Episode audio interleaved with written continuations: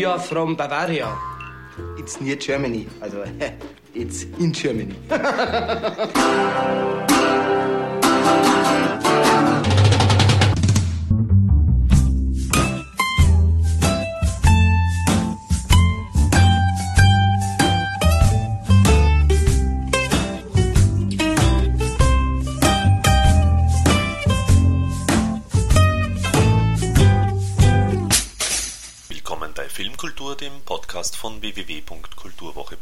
zum Kinofilm Schwere Jungs, dem zweiten Spielfilm von Markus H. Rosenmüller. Es ist eine bayerische Komödie anhand einer wahren Begebenheit aus den 1950er Jahren, wobei das Ende der Geschichte in entscheidender Weise umgeschrieben wurde. Im Film entscheiden sich die Sportler freiwillig und werden nicht wie in Wahrheit von den Trainern im Moment der Momente einfach aussortiert, was wohl im realen Leben fatale Auswirkungen auf die Betroffenen hatte Stefanie Lang traf sich mit einem der Hauptdarsteller des Films, Nikolaus Ovzarek, der diese und noch so manche andere Geschichte erzählt. Gute Unterhaltung wünscht Manfred Horak.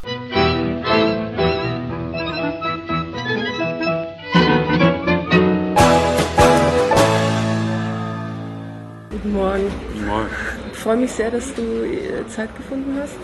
Sagst du mir ganz kurz deinen Namen, wie er wirklich ausgesprochen wird? Äh, wie man will. Also ich sage Ovzarek, viele Deutsche äh, nennen mich Ovczarek, was ja eigentlich richtiger ist. Es ist ein polnischer Name und die Polen sagen Ovczarek. Mein Vater hat, hat, sich selbst immer Ovzarek genannt und nennt sich Ovzarek. Ich habe das auch angenommen, mir ist es eigentlich gleich. Ja. Also ich freue mich jetzt sehr, das Interview zu machen, weil ähm, der Regisseur wirklich ein Komödiant ist. Und das habe ich jetzt lange nicht mehr gesehen, dass jemand wirklich lustig inszeniert. Also richtig einfach lustig. Ja, das Schöne an Schwere Jungs ist, es ist lustig, aber es ist, weil es auch ein, ein, ein, also das Buch ist ja auch gut, ne? Mhm. Ähm, aber ähm, es ist vor allem ein Film mit Herz und das ist etwas, das, das muss ein Regisseur dann schon haben. Das, aus dem Buch ist eine, eine Komödiantik rauszulesen, aber dieses, äh, was, was man Herz nennt, das ist etwas Metaphysisches, was, das kann man nicht, das kann man nicht planen, denke ich mal. Und bei, bei Wer früher stirbt, äh, dürfte das auch so sein, ne? Auch Komödiantik mit viel Herz. Und das ist was sehr Schönes. Aber das ist, so ist der Mann auch, also ist der Rosenmüller auch. Das ist ein sehr ähm, eigener, uriger Bayer. Mensch, ein sehr eigener Mensch. Äh, also der, der, also der, der ist sehr bei sich irgendwie, also wirkt er zumindest. Sehr bei sich, aber auch sehr outgoing. Ähm, der bleibt sich selbst treu. Das merkt man in den Filmen wahrscheinlich auch an dann. Ich wollte mich jetzt ein bisschen vorbereiten, ein bisschen über dich lesen oder so. Und auf der Homepage von Schwere Jungs steht nur die Rolle. Und das finde ich sehr süß. Also das finde ich auch einen ganz guten Zug, dass er einfach so in der Geschichte ist. Und die Geschichte ist die Geschichte. Und die Menschen, die da gespielt haben, sind die Rollen. Ja.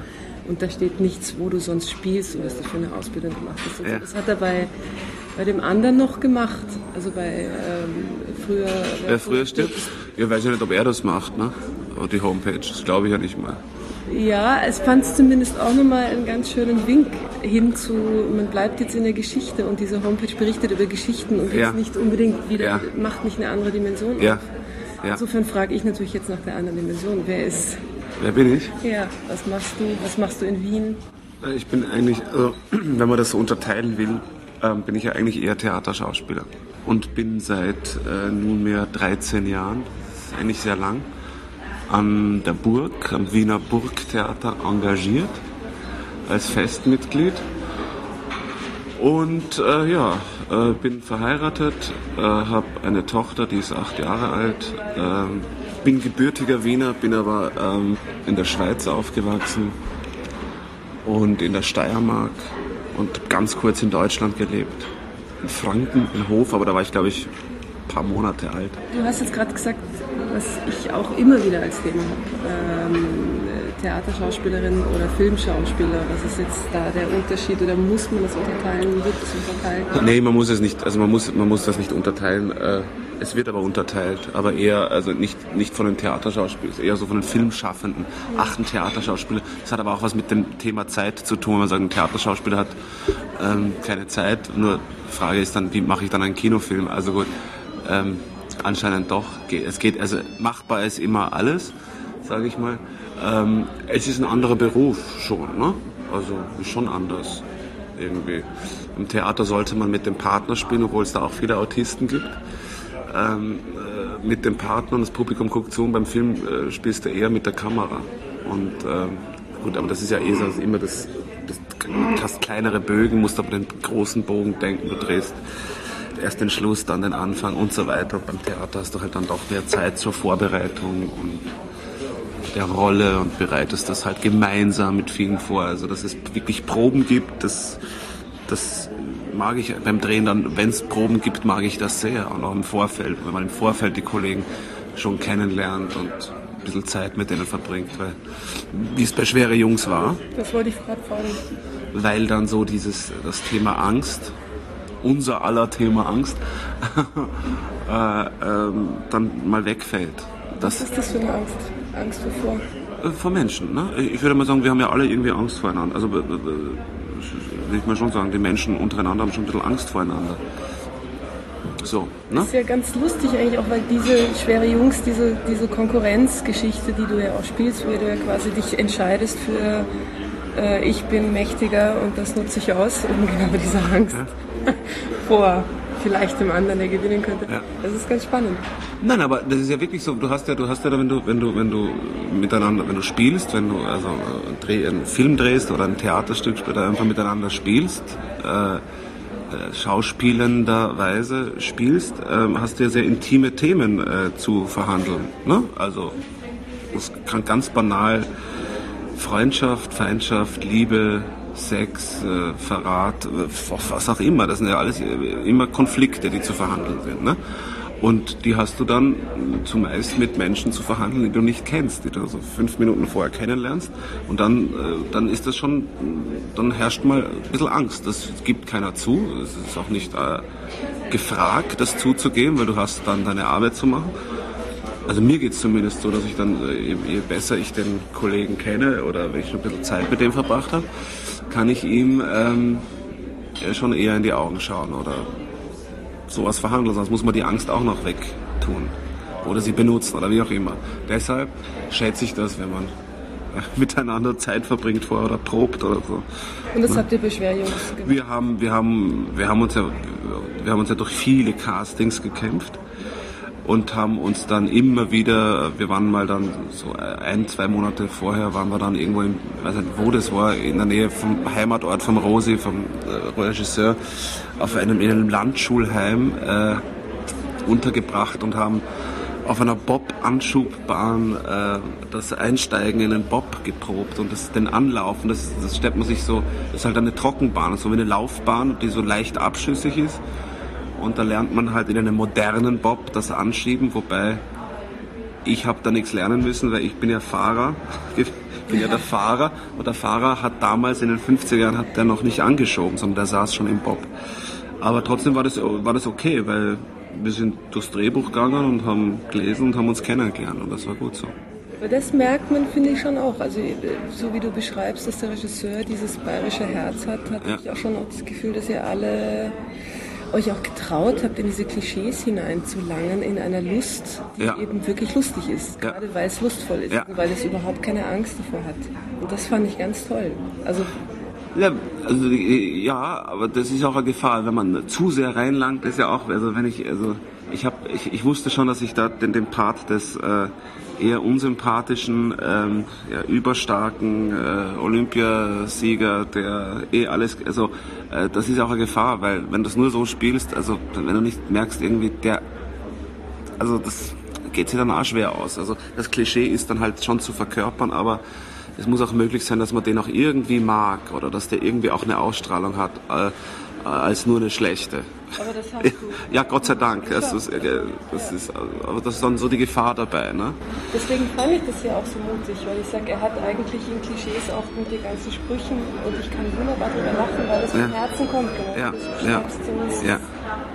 Gelebt ja. und irgendwo auch überschaut. Nee, wir haben uns da schon Mühe gegeben. Also wir haben uns, also die Jungs, also wir, ich bin ja mit einigen jetzt mittlerweile befreundet, wir waren ja da wirklich einkaserniert in Tschechien, wir haben das in Tschechien gedreht hauptsächlich also ganz ein paar Passagen in, also in Bayern, in Garmisch und alles was Norwegen ist, äh, ist Tschechien. Ähm, und wir waren da in, was war, Nordwesttschechien, Liberec. Und waren da in einem wirklich ganz besonders äh, seltsamen Hotel untergebracht. Wieso? Ein, nein, ein, ein, ein, ein richtiger Bunker, ein, ein, also sehr, für tschechische Verhältnisse über hypermodern oder für nordwest-tschechische Verhältnisse. Also in Prag gibt es ja wirklich schöne Hotels. Ähm, und das war gleichzeitig eine Casino, eine Spielstadt, eine Kinder-, ein Vergnügungszentrum. Ähm, sehr seltsam. Also ein Terrarium im Innenhof, äh, wo zusätzlich dann Schlangengeräusche und Gespielt, ges gespielt wurden. gespielt wurden. Okay. Und wirklich Schlangen waren und äh, die hat man dann gehört die ganze Nacht. Die äh, Schlangen machen aber keine Geräusche oder es gibt, gab auch keine Dschungel, es waren so gespielte Geräusche. Also, Eine Erlebniswelt. Eine Erlebniswelt, eine tschechische Erlebniswelt äh, von 1971, aber halt ganz neu. Und es hat irgendwie, man konnte dort also wirklich nichts machen. Außer, man war halt zusammen. Aber wir haben uns sehr gut verstanden. Das war irgendwie, Du das- meinst, es gab Casino und es gab alles. na, das konnte man aber alles nicht machen. Also man konnte, das nein, das war alles.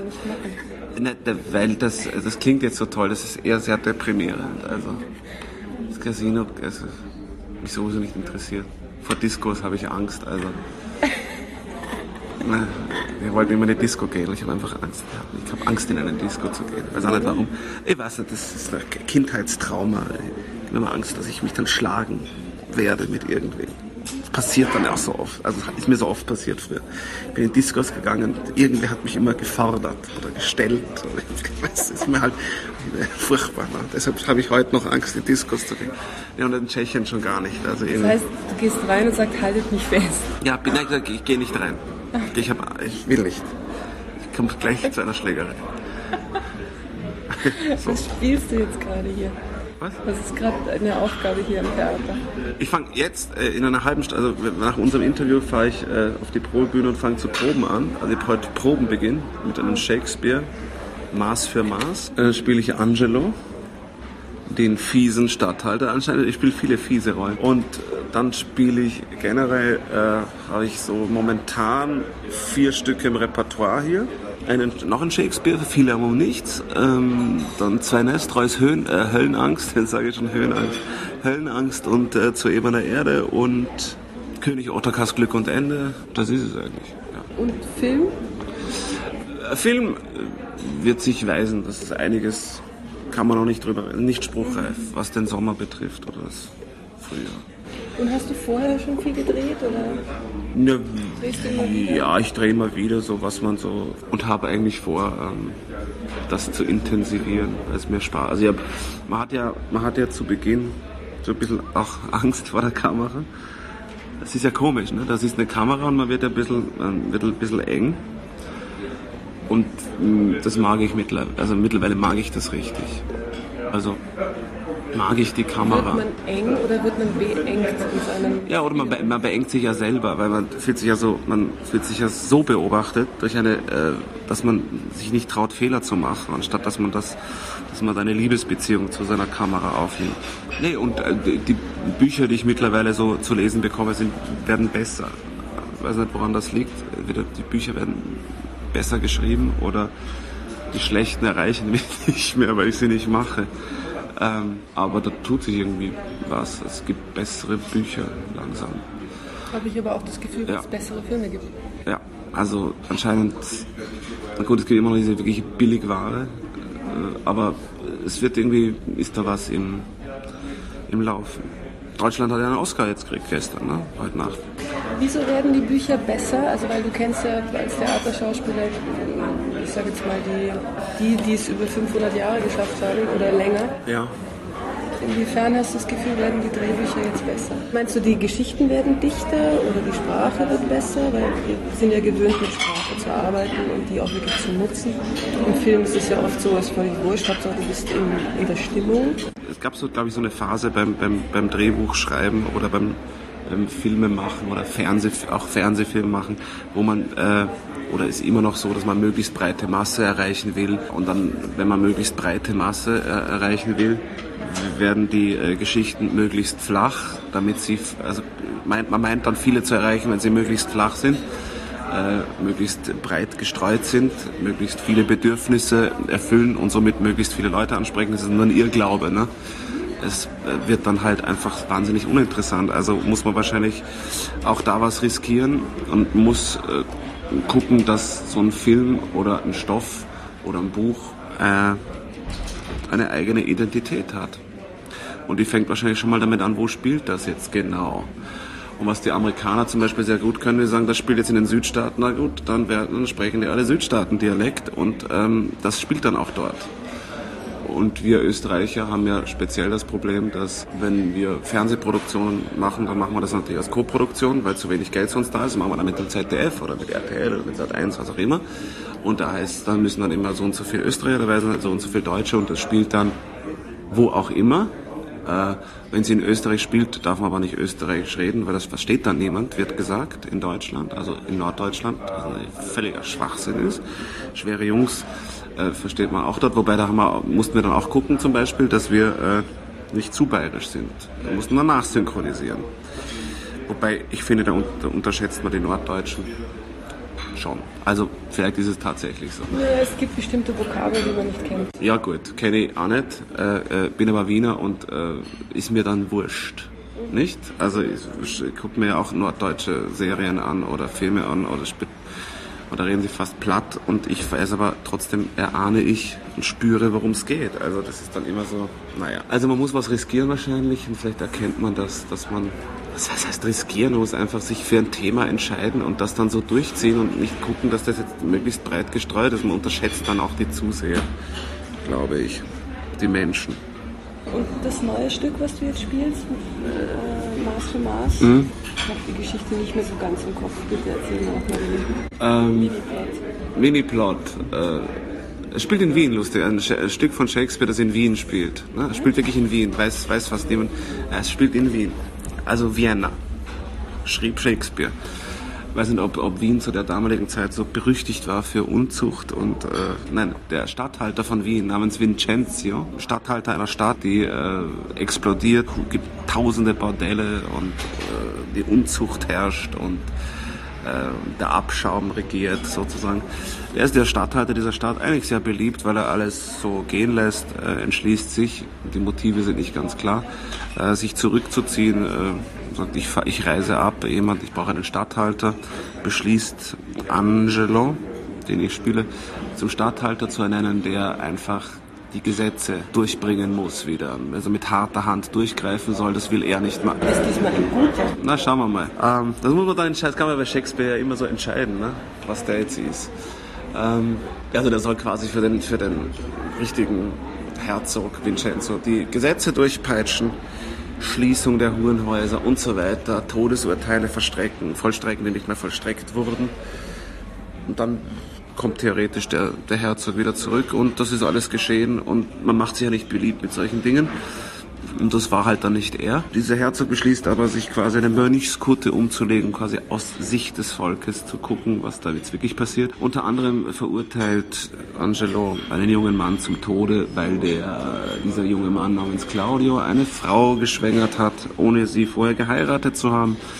Und als Fürsprecherin für diesen jungen Mann tritt eine Nonne oder eine angehende Nonne, nämlich Isabella, vor Angelo hin, um für ihren Bruder um Gnade zu bitten. Und, äh, dieser Angelo verknallt sich in diese Nonne, weil sie eben eine Nonne ist und weil das das Verbotenste überhaupt ist. Und tut eigentlich genau das, was er, was er verurteilt. Äh, äh, nein, er will sie, er will, er will sie, er will sofort ungehemmten, ungehemmtesten Sex mit dieser Nonne haben. Ähm, und äh, er presst sie, sagt, er, er schenkt dem Bruder das Leben, wenn sie sich ihm hingibt und so weiter. Also er verliert sich selbst in seinem eigenen, in seiner eigenen Rechtsprechung. Oder Jetzt kann man natürlich gucken, äh, ist die Nonne unschuldig oder findet die dann auch irgendwie interessant? Also das kann natürlich alles, das werden wir jetzt alles sehen. Sehen, keine Ahnung. Auf jeden Fall sind das die Geschichten, um die es geht, auch immer noch heute. Immer. immer. Es, geht ja immer ums selbe. Okay. zügel ich mich oder zügel ich mich nicht? Man zügelt sich eh nie. Also man versucht es ja immer wieder. Also im Prinzip geht es um Moral, also oder um Werte oder man versucht sich ja immer wieder selber ein Wertesystem, versucht man ja irgendwie aufzubauen. Rausspielen, man wird im Alter, Alter, aber man wird ja, je älter man wird, äh, konservativer, glaube habe ich so das Gefühl, also merke ich an mir. Wird immer, also das hat aber was damit zu tun, dass ich merke, also ganz ohne Werte, wenn man konservativ als wörtlich nimmt, als alte Werte bewahrend oder vertretend, also im besten Sinne des Wortes nimmt, dann ähm, sucht man irgendwann immer mehr danach. Man merkt, also ganz ohne irgendwelche Haltegriffe, Werte geht es ja nicht, sonst wird man, dreht man ja komplett durch. Schwere Jungs ist ja auch auf eine gewisse Art und Weise ein sehr moralischer Film, weil sehr schön. Also so die Angst überwinden, im Endeffekt schlecht auszusteigen, sondern tatsächlich mal zu sagen, okay, es geht um die Sache. Es geht um etwas mehr als nur um uns. Ein uns fast heute unbekannter Wert, ne? das, das machen wir ja, wer macht das noch, ne? dass es nicht um einen selbst geht, sondern um die Sache das ich kenne kenn da, also mache ich was um diese, ja, manchmal schon. Ja. Aber es ist, es ist was Erstrebenswertes. Ne? Oder verzichten, wirklich auf was verzichten. Verzichten ja einige, wirklich. Und gewinnen trotzdem. Na, ist toll, eigentlich. Ne? So heroisches Thema, klassisch heroisches, großes Thema. Es rührt einen auch so, ne? wenn man zuguckt, dass, dass, dass jemand verzichtet. Deswegen auch ähm, wirklich viel gewinnt. Wobei man wirklich, also ich habe, wo man sagen muss, äh, das, beruht ja auf einer wahren Tatsache. Da mussten wir wirklich bei dieser Olympiade, das haben damals, glaube ich, nur die Trainer tatsächlich entschieden, ähm, haben, mussten vier verzichten. Sie haben tatsächlich einen Bob zusammengelegt. Und die da verzichtet haben, das, die sind wirklich vor die Hunde gegangen. Also das war, die, die wurden zwar wirklich Olympiasieger, Deutschland, aber diese vier Bobfahrer, ich habe mit einer Enkelin von einem gesprochen, bei dem Dreh in Garmisch und der gesagt, der ist wirklich, der hat das nicht verkraftet bis zu seinem Tod. Dass er da verzichtet hat und nicht Olympiasieger geworden ist. Weil er war verdammt gut. Also er hat nicht verzichtet, er wurde quasi gezwungen. Vom aber das, wie ihr es gedreht habt, ist es möglich zu glauben, dass man groß ist damit, weil ich entscheide, ja. man ja. das und dann ist ja. es freiwillig. Sollen möglichst viele Leute kommen und sich mal wieder Shakespeare anschauen. Er ist jetzt äh, äh, plötzlich wieder, jetzt ist er wieder hip. Vorher war nicht hip, jetzt ist er wieder hip. Ja, ich weiß nicht, was sich geändert hat jetzt. Also. Jetzt wir möchten alle Regisseure wieder Shakespeare inszenieren. Und vor ein paar Jahren, nach Shakespeare, nee, nee, Shakespeare, nee. Wie ist es für dich vom Spielen her? ich finde den gar nicht so leicht. Ich finde, man sagt immer Shakespeare, also was Shakespeare-Komödien betrifft. Ne? Oh toll, oh Shakespeare, was ihr wollt, viel aber um nichts, Maß für Maß. Tolle Shakespeare-Komödien. Und dann liest du das und denkst dir, das ist nicht leicht weil die manchmal so banal sind und man zu dieser Banalität stehen muss und dann sind sie so hundsgescheit und keine ist wie die andere. Also keiner hat so ein System, wo man sagt, aha, man spielt Shakespeare-Komödie, da gibt es Maß für Maß ist dann eher so eine Dark Comedy, so sehr, fast keine, keine Komödie. Na, leicht ist das nicht, aber was ist schon leicht? Leicht ist es nicht, ne? Viel Spaß. Danke. Und somit sind wir auch schon wieder am Ende von Filmkultur, dem Podcast von kulturwoche.at angelangt. Vielen Dank fürs Zuhören und vielen Dank fürs Dranbleiben. Bis zum nächsten Mal, Ihr Manfred Horak.